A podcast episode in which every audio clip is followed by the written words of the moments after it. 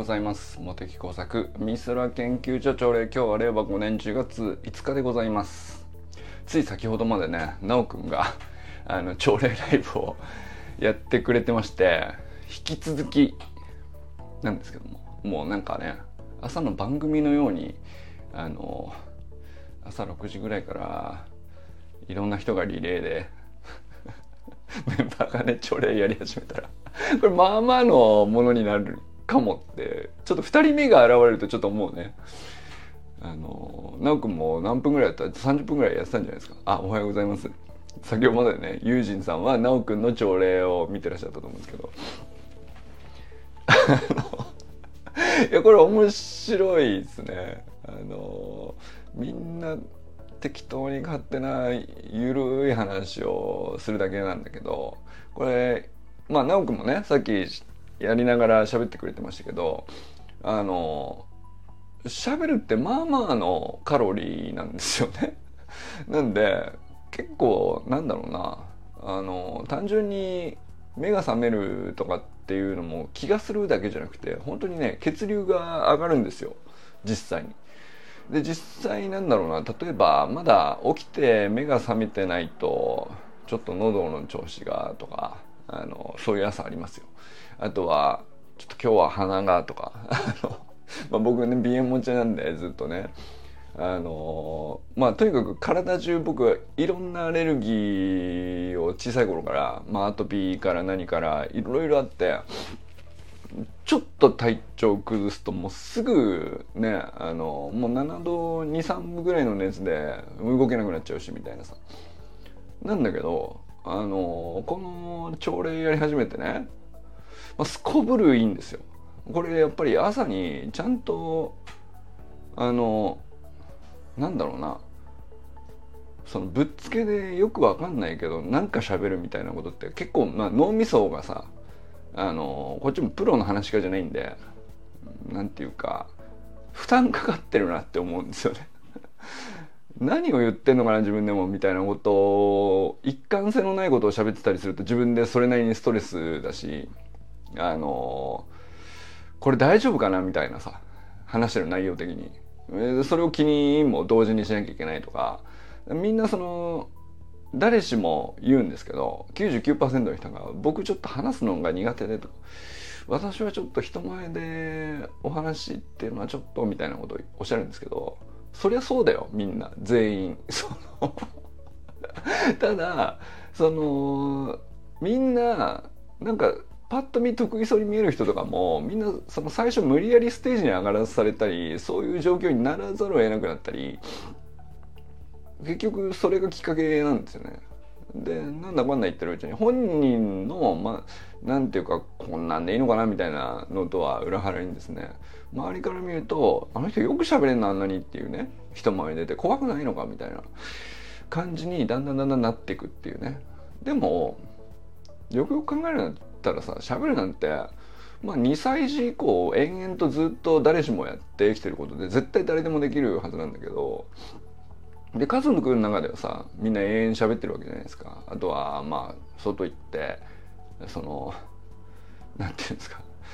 喋りたい喋りやすい相手とかお友達とかまあ誰でもいいんですけど、まあ、なんかそのシチュエーションさえあれば必ずみんなこうたくさん喋っているしよくそんなに喋りますねってはたから見たら思う状況に必ず一回はなってるはずなんだよね。でもその時は自分が喋ってるうん意識ってあんまりないもんなんですよね。でもそれだから能力はあるんだけどあのなんだろうなステージに上がるっていう条件設定が多分すごいストレスがかかるんですよね。でそうすると急にですね脇汗かいてきたり急に脳みそがこうこれ大丈夫なのかっていう恐怖を感じてあのまあなんていうか無理やりですね。ただ話しやすい場所でちょっと話してるのもまあ全然悪くないんだけどそれ以上に血流がこうドバーって出てくるんですよ。これは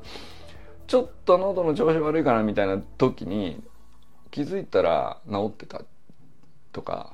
ちょっと鼻出る鼻水出るなみたいな時も気づいたら止まってたとかちょっと頭痛らしきものがあのこの辺にみたいな時な朝も気づいたらあのなくなってたっていうこの繰り返しがねこの1年間ずっと起きてるんです僕の中で。だからこれは本当に朝礼皆様にお勧めしてて。苦手ですと。いやいやそんな喋れないですっていう人ほど血流が上がるはずです。そのだからあのたどたどしければたどたどしいほど朝礼っていいその本人にとってはいいものだと思うんですよ。僕は。そのなんていうか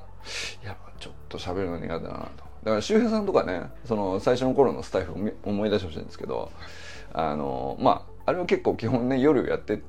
たんであれですけど、まあ、そのもじもじだらだら喋って絶対どう考えても、まあ、かなり普通の人以上に喋ることに対して抵抗があってあのずっとあんなじゃないんだけどなっていうねでもスタイフで何かを記録するってなると途端に言葉が詰まったりとかそのあの条件設定だとすごく負荷を感じるみたいなところから出発してるじゃないですか。だけどそれってやっぱりあれも多分ねその運動の能力と一緒で神経側痛だと思うんですよね。だんだんだんだん繰り返してるとその条件下においてこういうふうに言葉につなげていけばいいっていう神経が太くなってって、まあ、気づいたら運動神経と一緒でなんとなくまあそのプロのパーソナリティとは全然違うけどまあなんとなくできるしそんなにきつくないからだんだん状態になっていくっていうね、まあ、今の周平さんのスタイルなんてほんとそんな感じはしますもんね。あのー、いやだから奈くんがね今日から朝礼始めて これ楽しみっすねまあ奈くんもさそんなになんていうかあの話すこと決め打ちでやってないから余計にねなんていうかこう見てる方もあのぐっと逆に一生懸命引き込まれて聞いてないと聞き逃すんじゃないかみたいな感じになるんでこれかえっていいんですよ。滑らかな喋りなんかよりも。よっぽど。これまあ関係性によりますけどね。その全く関係性のない不特定多数が聞く分にはやっぱ上手な方がいいんだと思うんですけど DJ の方みたいにね。まあこうやってサロンの中で関係性があるんだったらいやなんだったらむしろあのそれ何が言いたいの？とかあのうんなんかうまく言葉が出てきてないけどどうやら何かを言いたそうな雰囲気であるぐらいのところをもう全部あの聞いてる方一生懸命汲み取るからあのなんだったら聞き手側の方が主役なんですよね。そのでその表情とかあの言葉に詰まる間とかなんか噛んだなとかっていうそれがこう全て情報源として聞き手側はもうものすごいこうアンテナがこう敏感な感じになってこうチューニングがを話し手側にあの最大限こう合わせに行こうとするっていうかさ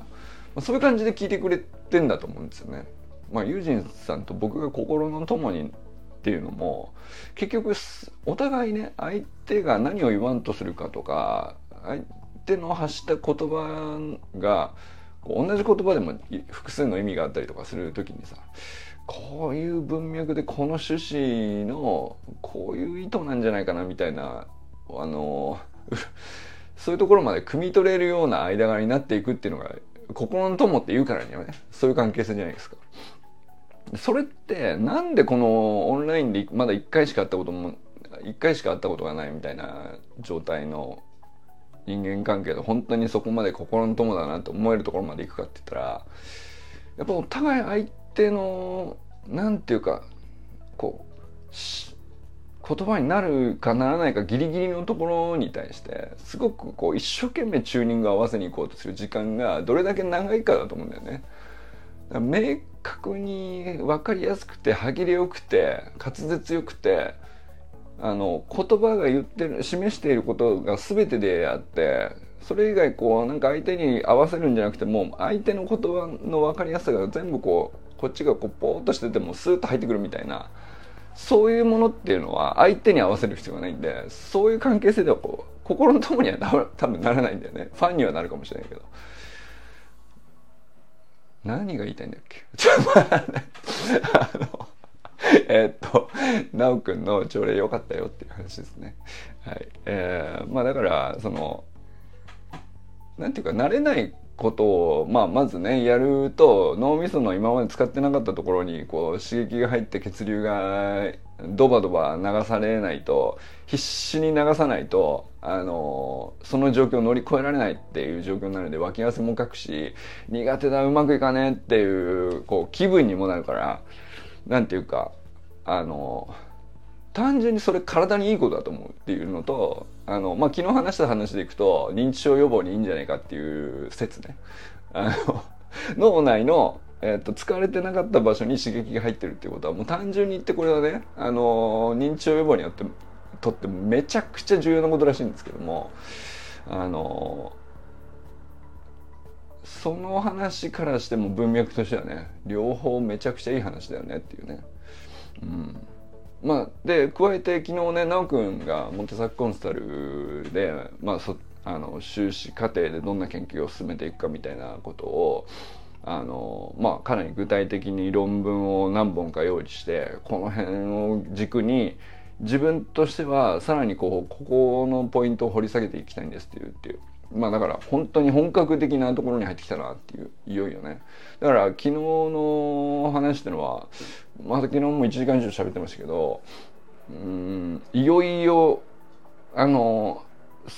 なんていうかな研究だなっていう感じに本当になってきてて。まあとはいえまあ野くんの中では最初の30分で僕の中ではこの論文とこの論文を今のところ軸に選んでてえ、こういう順番でこういう構成にしようと思ってます。それで、えー、今日お話ししたいのはって言って、まあ、その構成をこうより具体化して、えー、この流れでいいのかな？いやいいな。すげえいいな。自己解決っていうね。俺何もすることなかったんですけど昨日ね。コンサルとか言いながら「へえすごいね」って言うて。だから最初の30分ぐらいでは本当なんか研究計画のご相談みたいな立て付けだったんだけど俺何も言わずに終わってしまって。奈くんの中でこう、まあ、だから昨日のね渋谷のコワーキングスペースの非常に環境のいい中で一日中勉強しててでそのアウトプットをこう30分人に話してこうしようと思ってますあれ整理できちゃってるみたいな。あれは非常になんかサイクルとしていいなと思いました。でまあその後も雑談みたいな話で1時間ぐらい喋ってたんだけど。でそれでこう昨日の夜こう散々こう頭にあのインプットアウトプットこうわーっと入ってきた中で翌朝一回起き抜けでその昨日のことをちょっと思い出しながら整理するみたいなまあ、そういうサイクルになったらこう朝礼とあの前の夜のあのたくさん頑張って勉強したみたいなことが定着しやすいよねみたいな話ってあるじゃないですか。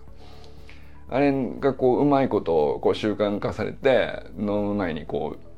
ういい感じで蓄積されていくんじゃないかっていうね、まあ、そういう狙いでなんかこう朝礼を始めてくれたんですけどこれもう聞く方もさあのすごいなんていうかなあの今リアルタイムで日体大の大学4年生がさコーチングの哲学っていう僕らが今までなかなか触れることのなかった学問分野についてこう学んでいるかなりこう突っ込んで学んでる人の話をこう朝ちょっとこう長引きでなそのなコーチング哲学の話のこう流れ聞きをしつつあおはようございます。あのなんていうか本喋ってる本人はね。あチャット GPT も良かったですね。そうそう。いや喋ってる方の本人はね単純にまあ10分か20分喋ったらすごくいい感じで血流が上がるんですよね。多分喋るっていう行為自体も運動としてこういい感じで血流が上がるんだけど喋る内容も大事であの喋り慣れてないことで、えー、なんだろうな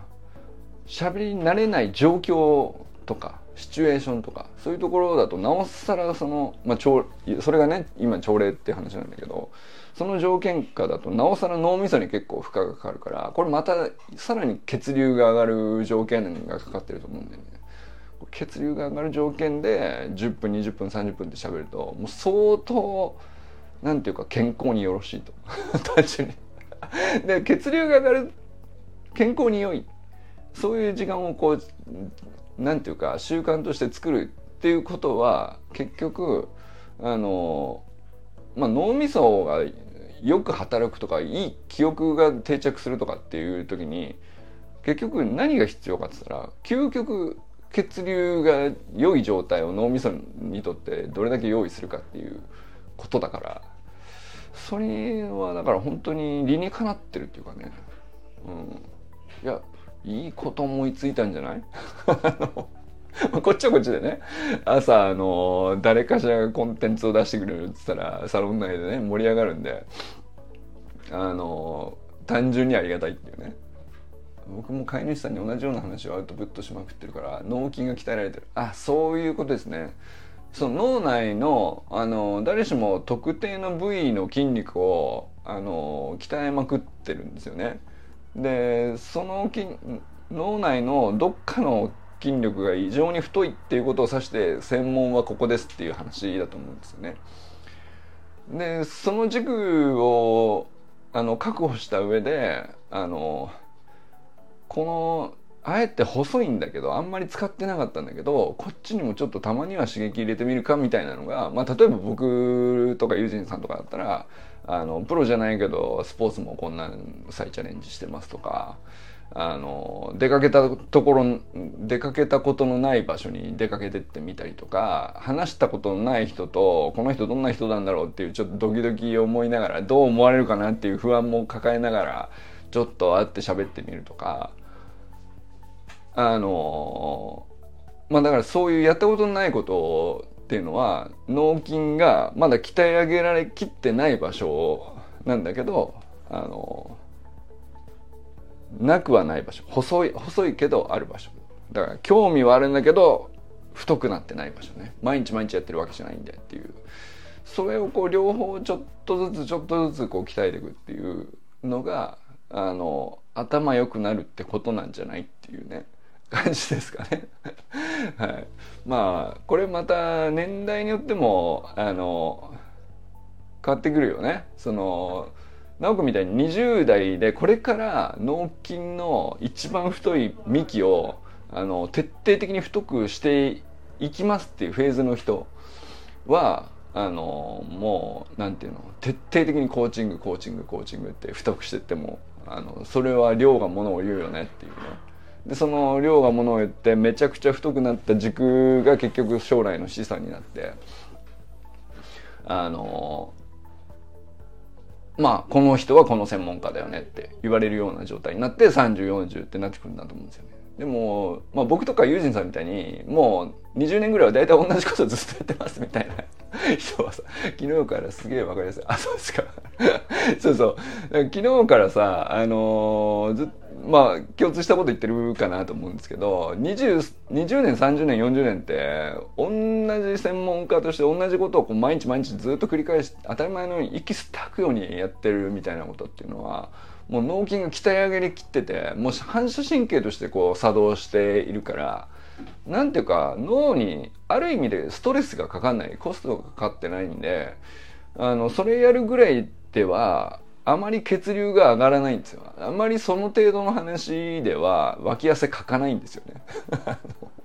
脇汗 脇汗必要なんですか？ちょっと分かんないですけど。ただまあ僕の中の基準ではね。脇汗かくぐらいの何かしらをしてますかっていうのは僕の基準としてはねあるんですよね。あ慣れてないことをしててちょっと力こう力みがあるぐらいの感覚にならないと乗り越えられないぞって自分で思うような何かしらちょっと苦手だけど意外とやってみると踏み出してみると楽しいぐらいな感じのところね。もうあんまりもう絶対やりたくない嫌いですっていうことに無理に踏み出す必要はないと思うんですけど。まあでもそれぐらいの領域にあのなんていうかちょっとずつコストを割くとあの20年間こう積み上げてきたすごいぶっとい脳筋の資産を生かしつつあの他のなんていうか今まで使ってこなかった場所もあのなんていうかそっちにもねお裾分けっていうかエネルギーをお裾分けっていうかあのちょまだまだ育伸びしろありますよっていう感覚になれるっていうか、うん。まあ、そういうことを開拓する上でまあやっぱりそのだからねそそれがまあ僕自身もうそういうことをやりたいそういうところ脳みその中の自分の伸びしろをこう開拓したいなっていう多分欲求があってでそれをこうやるにはどんな場所を作ればいいんだろうなっていう、まあ、それが結局オンラインサロンだったんですよね僕にとっては文脈としてはね。オンラインサロンぐらいできそうでできなさそうでいやででも本当にできんのかなみたいなそのギリギリのとこですよね。まあある意味すごい負荷はかかる脳みそ的には不安だから あのだから立ち上げてみるっていうだけでも、まあ、ワクワクもしつつ不安でもありつつ道なき道でもあるからかなりの負荷はかかるんだけどあの今までの自分の専門性みたいなところだけで勝負できない領域に踏み出してるからまあいい感じで健康的ですよね。うん、あの頭良くなったなーってだからそれで思えるんだよね。伸びしろに対してアプローチしたなっていう実感が得られるっていうか。でそのオンラインサロンの中でまたさらにこう心理的安全性の高さにこだわるみたいなことを多分やってるっていうのはそれさえ確保してればその心理心理的安全性の高さ安心安全さえ確保してればそのちょっと苦手なんだけどちょっと不安いや踏み出すには不安なんだけど機会があっったらやってみようかなみたいなやつなん何かしらあると思うんだよ。でそれを試す場としてはもう最高の場所だなって思うんですねオンラインで特になんていうかあの対面で大勢の前に立つなんかに比べればさあの朝のライブ配信を見てるか見てないかはよくわかんないけどとりあえずボタンを押してみるぐらいな話だったらなんていうかリスクないじゃん。その でそれをやっていいっていう場所になっててみんなその特に誰かからその文句も出ないっていうことが絶対確保されててあのまあ、ちょっとボタンだけでも押してみようかな一瞬。10秒だけ。あのなんこれどういう機能なんだろうっていうのを試しにやってみようみたいな。もうそれだけでも負荷だったりするんだけどあのでもそれがあの許される絶対大丈夫許される。あの誰からも文句言われないしあの権利があるっていうわけじゃないけどなんかそのいいじゃん別に。誰も困らないんだからっていうさ。そのちょっと興味あったんだったら押してみればいいじゃんそのボタンみたいなやつを。こう自由に押せるし自由に書けるし自由に喋るし歌うのもなんか楽器弾くのもなんか練習してるのも面白いか面白くないかは分かんないけどあのとりあえずやったことないことをやってみるっていうあのあの感じですよね。まあ赤ちゃんってよくわかんないけど目の前に見えてるものとりあえず触って舐めてみるみたいな感じじゃないですか。あの感覚に慣れたら脳みそは一番発達するはずなんですよ。あの一番速い速度で。でも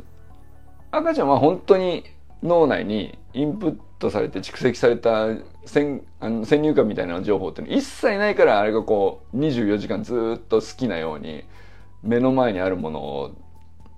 全部触って全部食べて全部吐き出してみたいなさ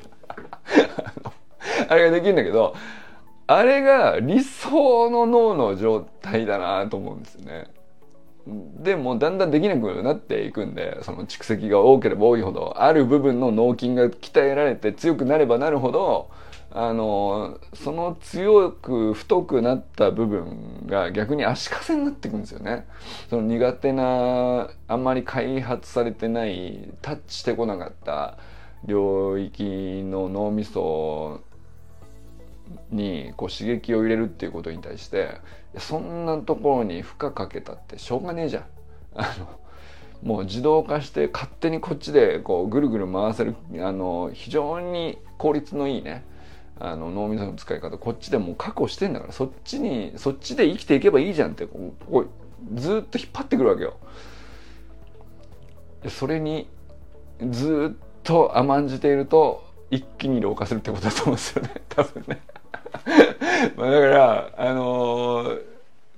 それに抗うわけじゃなくて自然にそんなこと別にしなくてもこうあのこの辺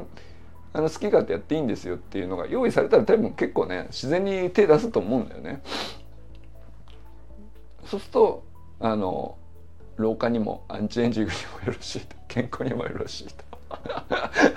絶対俺にこれ毎朝朝礼ずっとやってたらあの認知症にならなくて済むなって思ってますからね僕はね。あの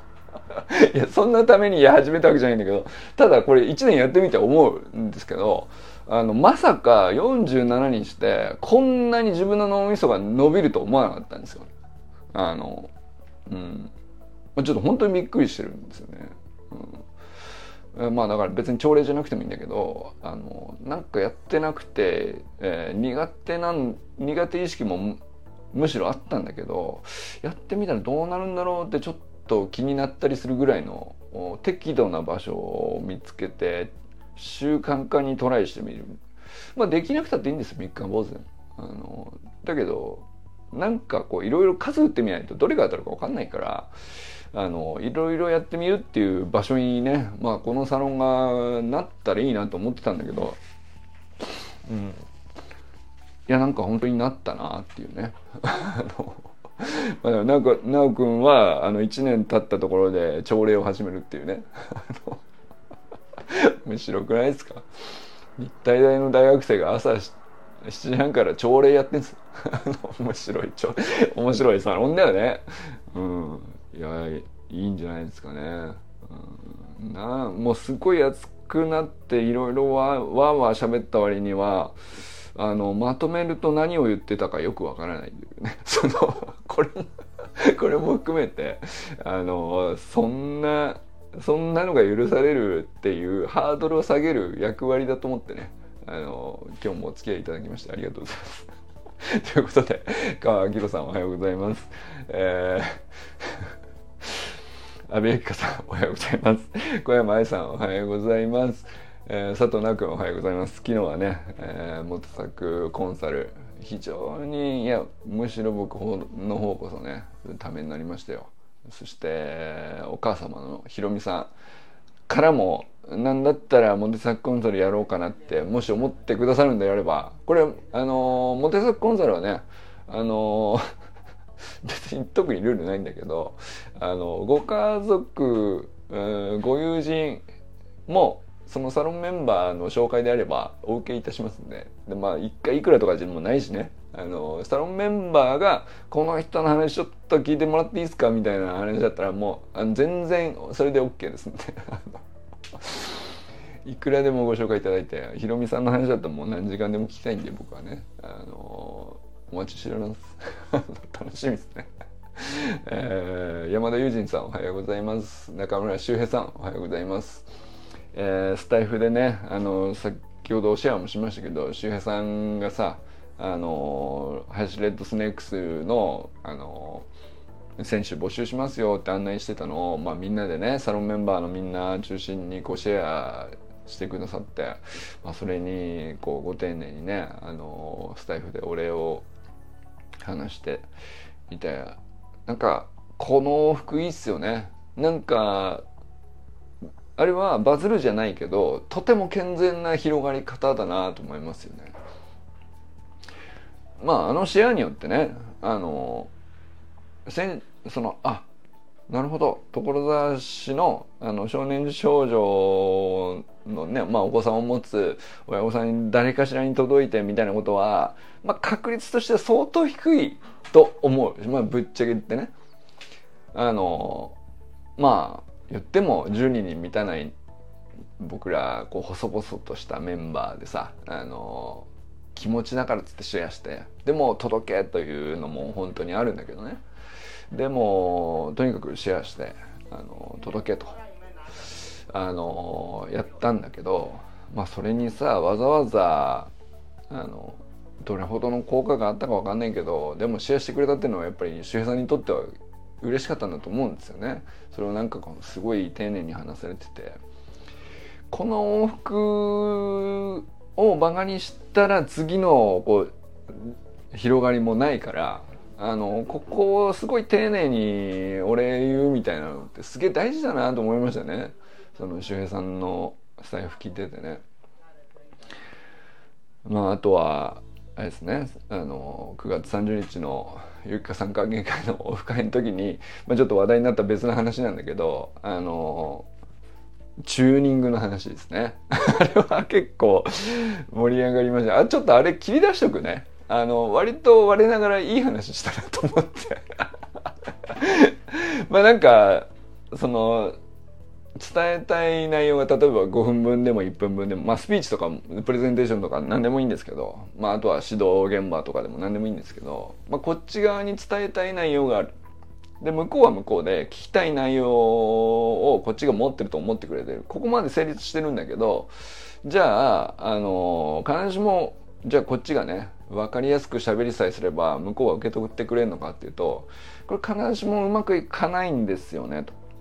いうまあ周平さんなりの問題意識というか、まあ、向上心ならがあるからゆえのねあのもうなんでこうもうちょい伝わるはずだと思うところまであと一歩届かないのかなみたいな。全く伝わってないわけじゃないと思うんですよただまあ途中でうん向こうの表あ聞いてくれてる相手の表情はこう見てると多分周平さんなりに感じるところあるんだと思うんですよ。あの分かってくれてる。だけどどうやら5割か6割ぐらいじゃねえかなっていうあの瞬間があったり、えー、まあちょっと難しくなってくると「ん?」っていう顔になるとかあるよねなんかねあ新卒言ってらっしゃいますそれって何なんだろうみたいな話になった時にあの そうそこって結構レベルの高い話をしてるなと俺は周平さんの話聞いてて思ったんですけどまあ話が分かりやすいとか相手にとって説明が伝わりやすいとかだけでは超えられないところがあるんだよね。実はね。その話ですね。チューニングがずれてくるっていう話。チューニングっていうのはまあラジオのチューニングとかこうザーザーってこう音が電波がさあの周波数が合ってないとなんか向こうで喋ってんだけどあの、雑音がひどくて。だから DJ の人はすごく歯切れよくせっかくねキレのいい分かりやすいキャッチーなことを言っているのになんかこう声が遠くてうまく聞き取れないみたいな状態になってることをチューニングが合ってないって言うじゃないですか。だから一生懸命話し手側がさ分かりやすく言ってて、えー、相手のこうたことを理解して伝わりやすい言葉を選んでみたいなまあ、そういう努力をして一生懸命伝えたとしてもあのなんていうかチューニングがずれる状態って2人のこう2人だけじゃないけどまあいろんなシチュエーションでチューニングがずれる状態って起こり得るんですよね。これが。これは面白いなと思って。でその話をしてたんですけど。まあだから例えば一つでいくとそのテンションとか間とかあの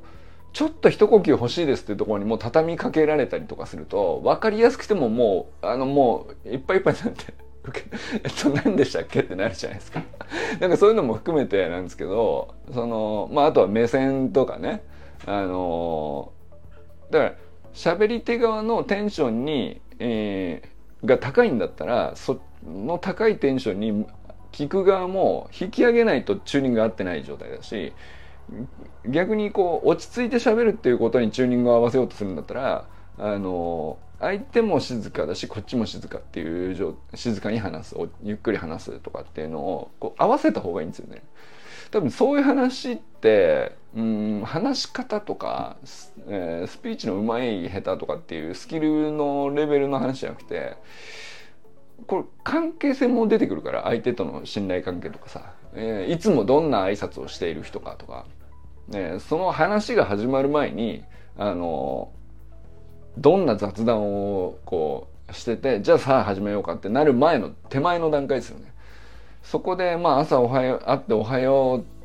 で表情がこんな感じだなっていうところから始まって、えー、ワイワイざわざわしてるところでどんな雑談でどんな声がけをしててみたいなところから全部積み上がっているんですよね。でそこでこう相手が大体こういう感じだなっていうのを把握して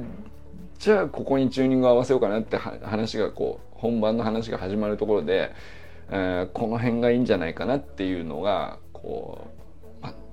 すごい抽象的な話なんですけどあのそそれはねだからその場数の多い人はやっぱりそれが上手なんですよね。あのそういうことなんじゃないかなみたいなまあそういうちょっとふわっとした話ではあるんだけどただまあそれバカにできないよっていうであのまあなんかそんな話になってでそれのことをね周平さんはこうスタイフでちょっと後半話されてて「なるほど」言ってたんですけど 確かに上手い人ってそういうことさ自分に対してしてくれてるなっていうのを思い出すとなるほどまあいきなり明日からねその上手い人の真似はできないかもしれないけど意識するだけで全然話変わってくるからねっていうまあそういう話ですかね。いやでもあれは本当にいい話だったなと思いましたね。あのオフ会の中でも僕あの下りの3分ぐらいのまあわずか本当その話をしてたのはねアーカイブ残しててよかったなと思いましたね。後で切り出そう。切り出してみよう。はい。えー、寺石ゆかさんおはようございます。えー、清水信之さんおはようございます。山本健太さんおはようございます。森本あかねさん、全くんかんくんおはようございます。砂塚森田さん、おはようございます。ということで、皆様、今日はどなたと笑いますでしょうか？今日も良き一日をお過ごしください。ゆうじんさん、ありがとうございます。じゃあねなくも、バイバイ。